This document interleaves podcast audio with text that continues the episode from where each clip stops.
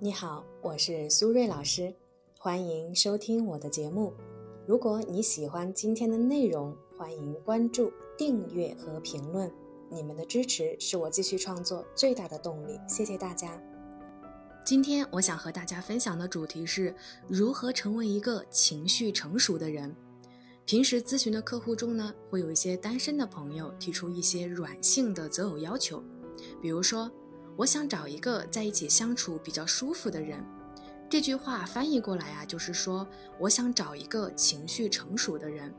如果呢正在听节目的朋友对我们今天的话题感兴趣，可以分享你的观点，在评论区和大家一起互动。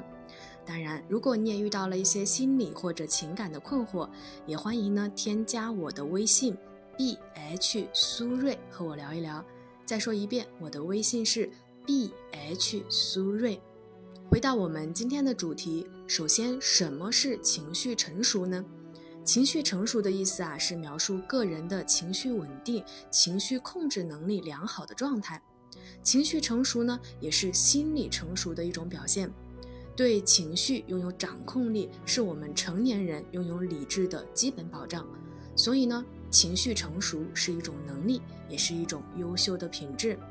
那体现在亲密关系中啊，情绪成熟也是一种极强的个人魅力。所以呢，当对方说他想找一个相处起来舒服不累的人，那就意味着他所期待的是一个情绪成熟的伴侣。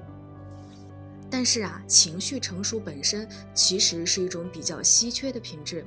从最近两三年短视频中爆火的情感主播，那些被大量点赞和转发的情感鸡汤就可以看出端倪。很多人呢，其实不擅长处理个人的情绪问题，更不擅长处理亲密关系的问题。当遇到问题的时候啊，最常用的处理方法，要么是回避，要么是攻击。对解决实际的问题没有任何的帮助，所以呢，情绪成熟对我们每个人的个人成长真的是非常重要。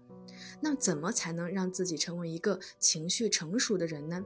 接下来我给大家三个小建议。第一点，把就事论事放后面，把对人的同理心放前面。其实呢，在生活中啊，我们很多人都是喜欢就事论事的讲道理的。但是呢，我觉得大概率啊，是他自己觉得自己在讲道理，在对方的眼里，可能更多的是主观的一种说教。那这个道理能不能讲呢？我觉得能。但是啊，讲道理之前，我们需要先去看到别人的感受，这个呀就是同理心，也就是能够理解对方当下的情绪和感受，在这个基础上再去讲客观事实和应不应该的大道理。对方才能真正的听得进去，达成更有效的沟通。第二点，发泄情绪是本能，控制情绪是本事。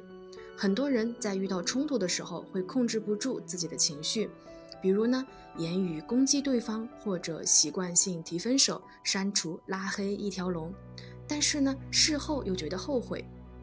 所以啊，只是一时的爽，事后呢却需要花更多的代价去修复关系。虽然我们每个人都有情绪，但是如何管理自己的情绪啊，却是我们这一生的课题。所以呢，如果你总是在情绪失控的这个坑里反复摔跤，那你就需要给自己算一算成本，到底值不值得？